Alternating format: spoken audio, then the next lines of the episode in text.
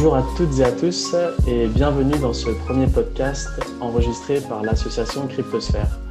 Euh, nous avons pour vocation de démocratiser les crypto-monnaies et de mettre en lumière les acteurs francophones de cet écosystème si passionnant.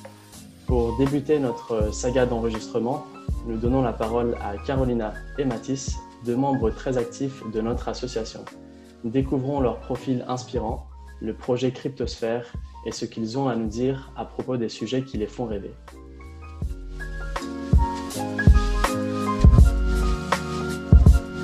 Carolina, Mathis, bonjour. Pourriez-vous nous parler de votre parcours et vous présenter en quelques mots? Carolina, je te laisse commencer.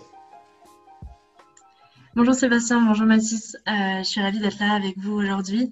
Euh, donc je me présente, euh, je m'appelle Carolina Gorna, je suis en deuxième année à Télécom Sud Paris, qui fait partie de l'Institut Polytechnique de Paris, et je suis la présidente de Cryptosphère. Ok Mathis. donc bonjour tout le monde. donc moi je suis également à Télécom Sud Paris et je suis le responsable de l'antenne donc IMT de, de Cryptosphère. Ok, merci beaucoup. Euh, comment êtes-vous arrivé dans le monde de la crypto et pourquoi y êtes-vous resté? Alors, alors moi, j'ai, je pense comme beaucoup de gens, entendu parler pour la première fois du, des cryptos et notamment du Bitcoin en 2017. Euh, donc avec euh, le premier, enfin le, le, second bull run, mais voilà, quand il a dépassé les 19 000 dollars, etc. Mais ça n'était pas vraiment resté dans la tête et c'est quand en 2000, début 2020, donc euh, avec euh, le Covid, etc., que je me suis vraiment intéressé au départ plutôt comme un, enfin pour le côté investissement et le côté spéculatif euh, uniquement. Et petit à petit, durant l'été et à la rentrée, je me suis intéressé vraiment aux technologies, à ce qu'il y avait derrière et toutes les choses qu'on pouvait faire avec la blockchain et les cryptos. Et donc c'est pour ça que je suis encore aujourd'hui. Ok, super, merci beaucoup Carolina. Oui, c'est vrai que c'est un univers assez fascinant. Alors pour ma part, euh, j'ai pu entendre pour la première fois les mots blockchain et crypto euh, lors d'une conférence TEDx en fait qui avait lieu euh, au théâtre de la Madeleine en 2017. Donc cette fameuse cette fameuse année dont tout le monde se souvient. Et, donc voilà, c'était la conférence d'un d'un français qui parlait un petit peu voilà, de, ces technologies. Donc durant les années prépa, voilà, j'avais ça un petit peu en tête. Et c'est vrai, quand je suis arrivée à l'école, il y avait cette petite association euh, qui, à l'époque, était composée de huit membres, euh, donc euh, qui commençait tout juste à éclore. Et donc, c'est ce qui m'a donné envie d'approfondir un petit peu les premières notions que j'avais entendues sur, sur la blockchain, sur les crypto-monnaies. Et j'en suis venue à là, à, être fascinée par, par tout cet écosystème jusqu'à aujourd'hui. Ok, ok, bah vous avez beaucoup de points communs. Vous êtes rentrés dans les cryptos en 2017, plus ou moins. Vous êtes tous les deux à Télécom Sud Paris. Euh, super intéressant. Est-ce que vous pouvez nous présenter un peu l'association Cryptosphère? Euh, C'est quoi? Qu'est-ce qu'on y fait et quel est votre rôle? Alors, ce qu'il faut retenir de notre association, c'est qu'il s'agit de la première association étudiante de France qui est spécialisée dans la blockchain et les nouvelles technologies. Ce qu'on entend par nouvelles technologies, c'est également l'intelligence artificielle et l'IoT, qui sont euh, des pôles qu'on a ouverts euh, il y a maintenant euh, plus d'un an et demi et qui ont pour but en fait de, pousser nos connaissances plus loin et à long terme en fait de créer des, des projets qui mélangent à la fois blockchain, IA et IoT puisqu'on pense que euh, c'est la complémentarité de ces technologies qui va pouvoir euh, créer vraiment des beaux projets et répondre à de nombreux problèmes de notre monde. Donc voilà, on, dirige l'association dans ce sens, mais ce qu'il faut retenir principalement, c'est que notre objectif, c'est de se former en fait dans ces, technologies. La formation, c'est euh, la clé de, ce qu'on fait à Cryptosphère. Et ensuite, en fait, on met en application euh, toutes ces connaissances à travers des projets. Donc, des projets qui peuvent prendre différentes formes, par exemple des meet-up, des, euh, des hackathons ou, ou encore d'autres types de défis. Et voilà, toutes ces, toutes ces activités, voilà, on, les relaie sur les réseaux sociaux et puis on essaye de faire grandir notre association, notre, notre famille à travers différents campus, puisque c'est également ça le côté unique de l'association. Mathis, si tu veux en dire deux mots sur euh, cette diversité des profils. Donc, euh, juste pour rajouter, donc on est, euh, enfin, l'association a été créée en, 2017 et on est aujourd'hui plus de 200 étudiants à être passés par le projet, d'écoles très différentes, donc d'ingénieurs, de managers, enfin, école de commerce et dans des domaines variés. Donc, on a vraiment une grande diversité des profils. On a grandi très vite, donc à l'image L'antenne IMT, qui, euh, comme Carolina l'a dit, euh, il y a un an et demi, euh, était composée de huit membres. est aujourd'hui composée de 57 membres. Donc, voilà, on grandit aussi vite que l'écosystème crypto et nouvelles technologies. c'est assez incroyable. Mathis, tu nous avais parlé de ton rôle en tant que président de l'antenne. Carolina, quel est ton rôle au sein de l'ASSO? Euh, alors effectivement, j'ai précédé Mathis euh, euh, à, ce, rôle de responsable d'antenne et maintenant, du coup, je, suis présidente de l'ensemble de, l'association au niveau de la France puisque effectivement, on n'a pas que le campus IMT. au contraire, on a l'association est composée de deux campus, les uns plus rayonnants que, les autres. On, est également implanté à Marseille, à Rennes, à Lyon. on est en train d'ouvrir également à Toulouse. Et puis, on a également un très bon groupe d'étudiants au Bénin qui travaillent avec nous. Donc, c'est voilà, c'est ce qui fait en fait aussi euh, la spécificité de notre, euh, notre association. Et moi, mon, but dans tout ça, c'est d'assurer la cohérence et la bonne euh, avancée des projets entre les antennes, puisque chacune d'elles est unique, chacune d'elles a, ses propres projets, mais il y a également des projets qui sont communs, on va dire, à, l'ensemble de l'association. Et c'est pour ça que voilà, il faut qu'il y ait une structure un petit peu qui coordonne ça. Et c'est ce qu'on appelle en fait nous, dans notre petit jargon Cryptosphère France, on a un groupe d'anciens qui sont là depuis plus d'un an. Là pour épauler du coup euh, tous les nouveaux qui arrivent dans l'association, qui ont plein de bonne énergie, et on est là pour leur donner des conseils et pour les guider voilà, sur le, droit chemin, si on peut dire ça. Ok, ok, super intéressant. Euh, maintenant que nous en connaissons plus sur euh, vous, euh, découvrons plus en profondeur l'association Cryptosphère. Est-ce que vous pouvez nous parler des objectifs de Cryptosphère pour cette année? Mathis, je te laisse commencer pour les objectifs Cryptosphère pour l'antenne Evry du coup. Alors déjà, premièrement, la première chose, c'est d'essayer de, continuer dans la lancée de ce qui a été fait. Donc, que ce soit pour les différents partenariats avec les différentes entreprises, les différents événements qu'on a l'habitude de faire, projet de rédaction et d'essayer de, voilà, de maintenir les projets dans la durée. Donc forcément, donc, dans se développer, donc, il y a notamment les pôles, euh, les pôles qui sont plus récents, donc intelligence artificielle, euh, IoT, donc Internet des objets, qui grandissent, euh, donc, qui grandissent plus vite même que l'association. Et donc, on s'attache donc à cadrer le développement de ces, ces deux, ces deux domaines-là, notamment, de gros points. Ok, ok, ok, merci beaucoup. Euh, Carolina, une petite question. Euh, à quoi ressemble la roadmap pour Cryptosphère à plus long terme? À plus long terme, toujours euh, plus de, projets. Enfin, ce qui est important en fait sur ce type d'association qu'est la nôtre, c'est toujours d'avancer et de consolider en même temps. C'est-à-dire à chaque fois qu'on fait un pas en avant, il faut prendre un petit moment, s'assurer que tout est bien solide et après réavancer. Et donc euh, c'est aussi les objectifs en ce moment, c'est que comme on intègre euh, des nouvelles antennes, ce qui est important, c'est de s'assurer qu'elles vont être pérennes, en fait, euh, qu'elles vont pouvoir recruter des nouveaux membres et qu'elles vont pouvoir surtout leur apporter en fait la qualité d'apprentissage et de formation dont on a l'habitude. C'est vrai que c'est l'objectif encore numéro un puisque voilà, encore une fois, euh, on souhaite que nos membres soient le mieux formés, le mieux possible en, tout cas. Donc s'assurer voilà, de la bonne euh, formation de nos membres. Bien sûr, euh, essayer d'ouvrir cet écosystème, cette association que nous sommes, à tous les campus qui souhaitent également bénéficier de, ce cadre et puis de, de, ce réseau en fait, voilà, qui est assez riche.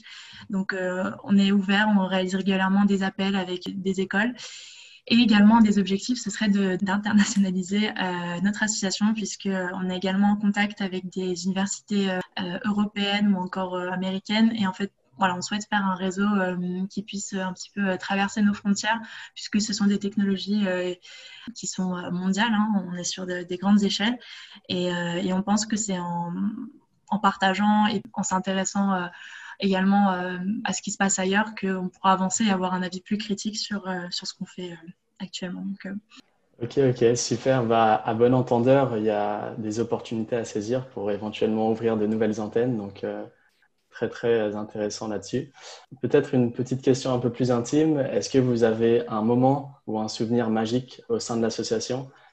Début décembre, j'ai pu participer à l'organisation de la Paris Blockchain Week Summit euh, donc Cryptosphère est donc en relation avec euh, les organisateurs et euh, ils nous ont demandé s'ils avaient trois personnes pour venir les aider à organiser. Donc on était dans des, dans des bureaux à Paris avec toute l'équipe. donc pour organiser l'événement qui dure, qui pendant deux jours accueille des, speakers de 8 ou 9 heures du matin jusqu'à 20, 20, 21 heures du soir, enfin 21h. Et donc voilà, c'était très intense, beaucoup de, voilà, plein de choses apprises. Enfin, voilà, c'était génial. Ok, top. Carolina, est-ce que tu as un souvenir à partager avec nous? Des souvenirs, des souvenirs, il y en a tellement. C'est vrai que je suis un petit peu là depuis un petit peu plus longtemps que, que vous deux, mais euh, si je, je vais en choisir deux, il y en aura un qui va être euh, voilà, le, souvenir, on va dire, euh, technique, enfin plus en termes de projet, ça a été du coup le collabaton qu'on a fait à HEC en novembre 2019. Donc un, un collabaton, c'est une sorte de hackathon, mais dont l'objectif, euh, c'est de créer un projet euh, collaboratif. Et donc celui-là, en fait, était organisé par Yale University. Et donc on, était, euh, on a passé du coup samedi, dimanche sur place à HEC à manger des pâtes matin, midi et soir. Et puis on, était, on était dans des équipes international avec euh, du coup des, des, étudiants en master, euh, en master euh, dans l'école de commerce. Il y avait des, des, des, gens, des codeurs à l'école 42. Enfin, voilà, c'était assez magique. on n'a pas beaucoup dormi. Enfin, en fait, on a, dormi, on a dormi 4 heures sur des matelas. Mais, voilà, mais c'était c'était très sympa, très beau souvenir. Et sinon, le, souvenir un petit peu plus humain, puisque c'est aussi ça qui fait la force de, de l'assaut, c'est ces petits moments qu'on a aussi entre nous. C'est le way qu'on avait passé en fait l'année dernière, puisqu'on fait un, un way national durant lequel euh, il y a toutes les antennes euh, qui viennent et puis on passe un week-end ensemble. C'est vraiment des moments magiques puisque on rencontre des gens avec qui on a déjà eu l'occasion de parler, d'avoir au téléphone. On les rencontre et puis on, passe vraiment des très beaux moments. Donc voilà, c'est encore des, des week-ends qui vont se perpétuer d'année en année. Et vraiment, c'est une des beautés aussi du projet, c'est cette union intercampus qui est vraiment unique à mon sens. Wow, génial, c'est chouette à vous entendre, euh, de voir que vous prenez beaucoup de plaisir à vous investir à fond dans l'assaut. C'est vraiment génial. Selon vous, comment est-ce que votre association Cryptosphère euh, participe-t-elle à la démocratisation de la blockchain? Euh, Mathis, je te laisse commencer. je dirais que la blockchain, plus que beaucoup d'autres technologies, c'est quelque chose de très obscur pour les gens qui ne connaissent pas, même encore plus que par exemple l'intelligence artificielle ou même d'autres technologies quand avec lesquels on interagit un peu tous les jours. La blockchain, c'est vraiment quelque chose qui n'est pas, voilà, c'est les gens comprennent pas à quoi ça sert, pourquoi les différents aspects, etc. Donc, euh, il y a besoin forcément d'intermédiaires entre euh, les entreprises qui déploient les différentes solutions et les utilisateurs. Et donc, c'est notamment euh, notre rôle de, de faire, donc, par, nos, par le biais de nos événements, des articles qu'on écrit, des, voilà, des rapports, etc d'expliquer de, cette technologie euh, à nos membres et euh, à tous ceux qui nous, euh, qui, nous suivent. Pour moi, c'est la chose la plus importante. Oui, bah, comme tu dis, Mathis, effectivement, ce qui est, ce qui est, ce qui est bien, enfin, ce qu'on essaye en tout cas de faire, c'est d'avoir une, diversité des, des, formats. Donc, pour ceux qui nous suivent, euh, vous pouvez avoir accès du coup à notre newsletter euh, qui euh, depuis un an était accessible par mail et qui maintenant est sur LinkedIn et sur notre site internet. Donc c'est un, un, format écrit que vous pouvez consulter voilà, à tout moment. Donc, on vous invite euh, déjà à, avoir euh, euh, ce rendez-vous toutes les deux semaines. On a également des formats où on se retrouve lors de Meetup ou de Crypto Night que vous pouvez retrouver sur notre chaîne YouTube. Donc, ça nous permet d'avoir ces moments un peu plus conviviaux où il y a beaucoup plus d'échanges. Donc, ça, passe également par cela, la discussion, poser des questions et, avoir une interaction vraiment au sein de l'écosystème. C'est ce qu'on pense vraiment essentiel pour avancer. Et puis euh, maintenant également sous forme auditive, on va dire, euh, avec ces podcasts qui vont être lancés, donc euh, dont on est ravis. On compte du coup aller dans ce sens et avoir cette complémentarité des formats qui, qui on l'espère, va contribuer à notre échelle étudiante hein, à faire avancer l'écosystème. Ok, ok. Alors, Carolina, euh, je sais que tu as une affinité pour l'aérospatial. Euh, peux-tu nous parler des usages de la blockchain dans ce domaine? Oui, c'est vrai que quand j'ai intégré l'association, euh, un des projets qui m'avait un petit peu tapé à l'œil, c'était celui de, Space Chain et de Blockstream, qui en fait ont, les particularités de créer des réseaux privés, des réseaux satellitaires, qui permettent d'accéder en fait à la blockchain Bitcoin n'importe où sur Terre, même dans des zones euh, dans des zones blanches, ce qu'on appelle des zones où il n'y a pas d'Internet. C'est effectivement euh, une des applications qui n'est pas très connue de la blockchain au milieu spatial. Et euh, je pense qu'il y a beaucoup de choses à exploiter derrière euh, cette première application, puisque euh, que ce soit au niveau de, la possibilité de, de, hack, on sait que 95% des hacks ont lieu en passant par Internet, et le fait qu'une entreprise ait son propre réseau privé permettrait de s'affranchir en fait de ces problèmes. Et donc, on, le sait, voilà, que l'exploration spatiale est en train de se développer de plus en plus. Et voilà, moi, c'était une petite application effectivement qui m'avait bien intéressée et on continue un petit peu à suivre euh, ces innovations également euh, dans ce secteur, mais également dans plein d'autres secteurs, puisque la blockchain, on, sait aujourd'hui, euh, vraiment s'applique dans beaucoup, beaucoup de cas d'usage et on pourra en parler également. Ok, ok. Euh, merci beaucoup. Mathis, on connaît ton engouement pour le trading.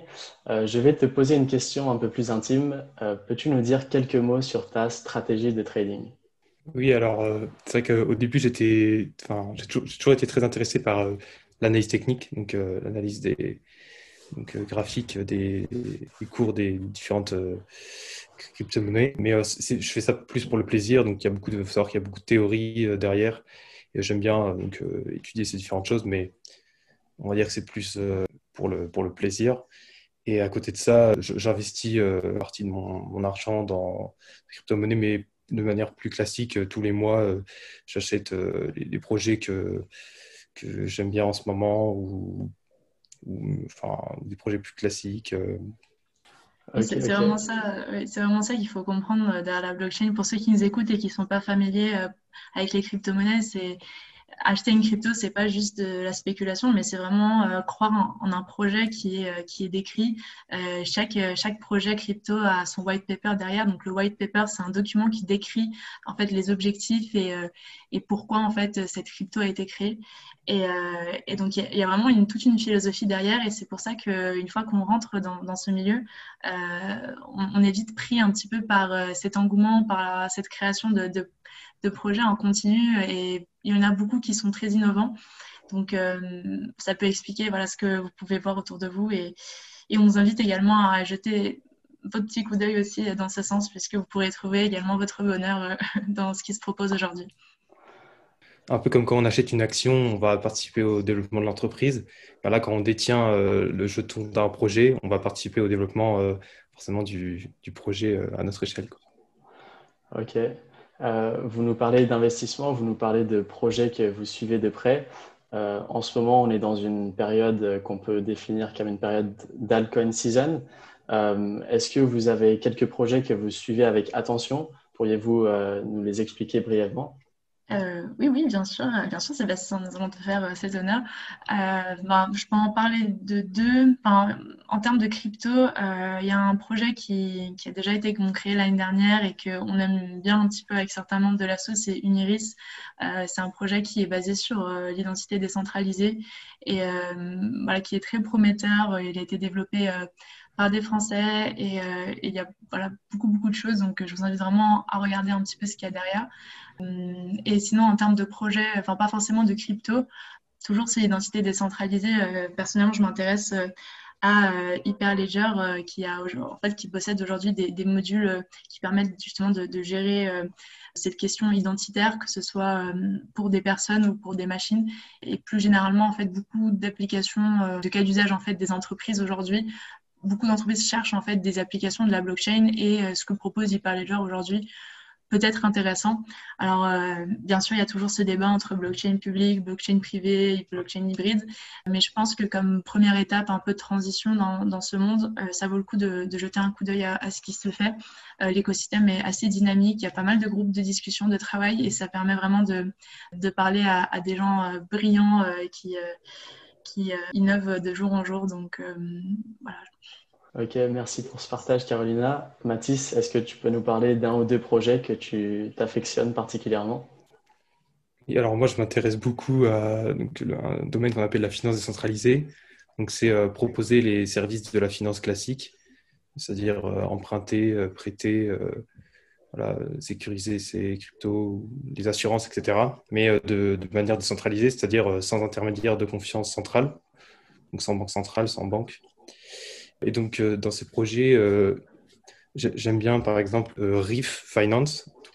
C'est un projet, en fait, qui, qui a pour, projet, donc c'est pas encore complètement déployé, mais qui a pour projet de relier les écosystèmes financiers centralisés des différentes blockchains de structure, donc comme Ethereum, Avalanche ou d'autres blockchains, ensemble, et avec également les exchanges centralisés, comme Binance, Coinbase. Donc ça a pour but de, de relier en fait tous, ces différents écosystèmes ensemble et pour pouvoir donc euh, les faire travailler ensemble, donc se partager de la liquidité, etc. C'est quelque chose que, que j'apprécie beaucoup, sauf que selon moi, et euh, je ne suis pas le seul à dire, euh, le, le, futur dans les crypto-monnaies, il ne sera pas dans une seule blockchain, ce sera plusieurs blockchains, et donc il n'y aura pas par exemple que Ethereum, il n'y aura pas que Bitcoin, il y aura plusieurs blockchains qui devront travailler ensemble, et donc les projets comme donc celui de Refinance permet du coup de les faire travailler ensemble. Voilà, j'aime beaucoup cette idée. Ok, merci pour ces explications. Euh, aujourd'hui, on entend que la démocratisation des crypto-monnaies est parfois compliquée, euh, notamment avec l'image que certains médias donnent sur les cryptos. À votre avis, quels vont être les plus gros défis à relever pour euh, parvenir justement à une adoption de masse dans les crypto-monnaies? Alors, comme je l'ai dit, c'est une, technologie qui est assez obscure.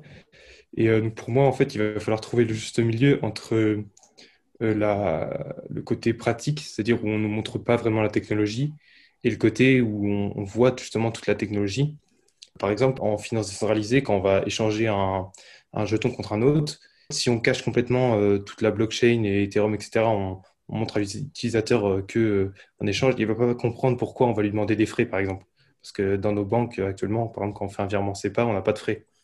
Donc, il va falloir trouver un juste milieu entre euh, le côté pratique et le côté euh, user-friendly, comme on dit, et euh, le côté donc, où on voit la technologie, on comprend la technologie, sans forcément rentrer dans les détails, parce que bah, pas, pas, tout le monde a envie de, comprendre tout ce qui, tout ce qui se passe derrière, derrière une blockchain et derrière une transaction. Donc voilà, pour moi, c'est le, le, le, défi à relever. Quoi. Pour arriver à l'adoption de masse. Ok, ok. Euh, Carolina, peut-être un petit mot à dire? Oui, oui, bien sûr. Pour rajouter une petite, euh, une petite réflexion. En fait, ce qui est, ce qui est fascinant, c'est qu'avec l'arrivée des cryptos, on se rend compte que euh, il y a réellement il y a un petit bousculement de tout l'écosystème financier euh, traditionnel. Les gens commencent voilà, à remettre en question ce qui se passe euh, et en fait cherchent à comprendre comment fonctionnent les cryptos. C'est un peu les premières questions qu'on pose. Qu'est-ce que c'est la différence Beaucoup de gens confondent déjà Bitcoin et blockchain. Ils pensent que c'est la même chose. Et, en fait, ensuite vient cette phase où ils veulent comprendre comment, comment fonctionne le Bitcoin, comment fonctionnent des crypto-monnaies. Et, en fait, qu'il y a de positif dans ça, c'est que jusque, jusque-là, personne cherchait vraiment à comprendre comment fonctionnait le dollar ou l'euro. Enfin, tout le monde, euh, nos parents, euh, toutes les, personnes des anciennes générations euh, utilisaient ces monnaies sans, sans, savoir comment fonctionnait la banque centrale, pourquoi est-ce qu'il y avait des billets qui étaient imprimés, combien est-ce qu'il y en avait. Enfin, tout ça, en fait, était tout simplement ignoré. Et ce qu'il y a de positif dans cette petite révolution, qu'on peut quand même appeler ça comme, comme ça, puisqu'il s'agit vraiment d'une révolution euh, qui arrive, eh ça, ça, va permettre d'ajouter un petit peu de transparence dans, dans, toutes ces, dans, le milieu financier. Et les réels défis en fait qui, qui attendent cette, cette, transition, ce sera euh, bien sûr euh, toute la sphère juridique, la réglementation, la législation, qui vraiment euh, devront se mettre à jour. C'est vrai qu'il euh, y a plusieurs, il y a des partisans. Euh, encore récemment, on a, assisté avec des, des, membres de Cryptosphère à des, à des meet-up où il y avait des partisans qui, qui disaient que on va d'abord créer toute la technologie et ensuite on va faire la législation. D'autres qui proposent de faire une avancée, une législation pour avancer petit à petit. Mais en fait, on, on se rend juste compte que c'est encore une fois quelque chose de nouveau qui arrive. Il y a beaucoup de gens qui comparent cette révolution à la révolution Internet qu'on a eu euh, dans les années 2000. Donc euh, effectivement, pour nous, euh, c'est important de, faire partie de ce mouvement, de, comprendre ces enjeux et puis d'être vraiment les acteurs de cette transition qui va réellement avoir. personnellement, j'en suis convaincue. On, en a un grand nombre du coup au sein de Cryptosphère. En tout cas, oui, il y aura beaucoup, beaucoup de défis dans ce sens. Ok, vous avez fait un beau tour de, des défis qui étaient très importants à relever du coup pour l'adoption de masse. Une petite question sur euh, vos sentiments par rapport au Bitcoin qui a franchi cette barre psychologique des 50 000 dollars, qui a pratiquement atteint 60 000 dollars. Euh, qu'est-ce que ça vous fait euh, Qu'est-ce que ça provoque chez vous? Je dirais qu'au-delà du prix, en fait, avec cette, avec cette, cette, montée récente, on a eu surtout beaucoup de, de, de news, de nouvelles qui sont tombées donc, entre les micro-stratégies Tesla qui achètent du Bitcoin pour sécuriser leur trésorerie voilà, on a de plus en plus de nouvelles des banques centrales qui, qui accélèrent donc leurs recherches sur les, CBDC, donc les euh, monnaies numériques de, de banques centrales. Et, euh, et toutes ces, euh, ces, news qui tombent chaque semaine, chaque jour, qui vont en fait avec l'envolée du prix, bah, bah voilà, c'est génial. Enfin, c'est c'est un pas de plus à chaque fois vers, vers l'adoption de masse, comme tu disais tout à l'heure. Donc oui, c'est voilà, c'est cool. Ok. Effectivement, Sébastien, c'est vrai qu'on ne peut pas ne pas parler de ce qui se passe en ce moment. Moi, je me souviens encore en 2019, quand on était avec euh, quelques membres de Cryptosphère, euh, Bitcoin à l'époque, il était à 6000, 7000, on, on avait tous acheté et tout, et on faisait des petits pronostics sur ah, euh, il va valoir combien dans deux semaines. C'est vrai que là, avec l'explosion qu'il y a eu, on savait tous qu'il allait augmenter. tous les modèles prédictifs montrer que sur le long terme, euh, le Bitcoin va, va, augmenter et puis euh, il y, aura, y aura une montée, c'est sûr.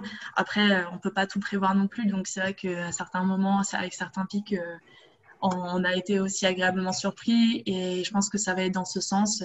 Il y a encore beaucoup de prédictions qui arrivent sur des prix encore plus, plus hauts. Mais voilà, ça, ça reste des prédictions. Bien sûr, il faut savoir que tout ça, c'est basé sur la spéculation, euh, le principe de l'offre et de la demande. Donc, euh, voilà, dès qu'il y a un buzz, dès qu'il y a quelque chose, forcément, ça, a un impact sur, euh, sur, le prix. Maintenant, voilà, il faut savoir qu'il y, il y aura un nombre fini de, de Bitcoin. À la fin, on s'attend à voir peut-être une stagnation du prix, quelque chose dans quelques années mais en tout cas, c'est quelque chose euh, que nous, euh, à Cryptosphère, on, s'attendait et puis euh, voilà, qu'on a vu arriver et puis qu'on suit de, très près. Et en quelque sorte, voilà, on n'est pas trop étonné et puis on va continuer un petit peu à, suivre l'écosystème de, près. Ok, bah, je ne rentrerai pas dans les estimations des prix futurs parce que ça, c'est vraiment de la spéculation. Mais peut-être un petit mot pour clôturer et un petit conseil à donner à tous les nouveaux entrants qui nous écoutent aujourd'hui. Je dirais alors déjà bienvenue dans l'écosystème euh, crypto. Et je dirais que le, enfin, s'il y a un seul conseil, euh, ça serait de, prendre des conseils euh, partout et de faire ses propres recherches, c'est-à-dire de pas, par exemple, écouter une, seule personne qui va vous dire enfin, bah, achète ça, vends ça, etc. Et essayez de vous intéresser. C'est un écosystème très intéressant. Donc voilà, faites vos propres recherches et allez chercher des conseils partout. Il y a beaucoup de ressources sur Internet maintenant. Donc, euh. Pas que sur Internet, Mathis, sur euh, les réseaux sociaux de Cryptosphère aussi. Euh, on vous invite à, bien suivre tout ça. Et, oui, oui, bien sûr, bah, tu l'as bien dit, mais effectivement, l'idéologie qui est derrière ces technologies est, très belle et il y a une forme de, voilà, de complémentarité, mais également de bah, d'espoir en fait en, ce qui est possible. C'est important en fait de, de s'intéresser à ces, à ces technologies euh, également du point de vue technique. Voilà, elles vont euh, construire le monde de demain et si vous les comprenez, vous aurez une longueur d'avance sur, euh, sur les autres personnes tout simplement parce que c'est des boîtes noires pour certains, ça va rester des boîtes noires, mais si vous voulez vraiment comprendre comment fonctionne le monde, bah, il en vient aussi de comprendre qu'est-ce qu'il y a derrière les algorithmes, qu'est-ce qu'il y a derrière les lignes de code. C'est des choses qui qui sont accessibles si on est un petit peu motivé et si on est curieux surtout. C'est ça en fait, si j'aimerais finir euh, un petit peu cette, euh, ce podcast, ce serait de vous dire euh, soyez curieux, soyez ouverts d'esprit. Il n'y a pas besoin de se fixer de barrières, que ça a toujours été comme ça, il faut que ce soit comme ça. Le monde évolue et il faut voilà, avancer avec et, et essayer de le, de, le, de le, guider dans la bonne direction avec ce qu'on peut faire à notre échelle. Donc si vous pouvez faire partie du mouvement, allez-y, lancez-vous si ça peut être avec Cryptosphère, euh, voilà, euh, rejoignez le mouvement et sinon, euh, voilà, on, sera ravis de, de vous, de continuer nous à faire ce qu'on peut pour aller dans ce sens. Ok, merci beaucoup Carolina, merci beaucoup Mathis pour ces explications passionnantes. nous vous donnons rendez-vous pour le prochain épisode de ces podcasts Cryptosphère et nous vous souhaitons une bonne journée. Merci beaucoup Sébastien, merci à tous. Merci.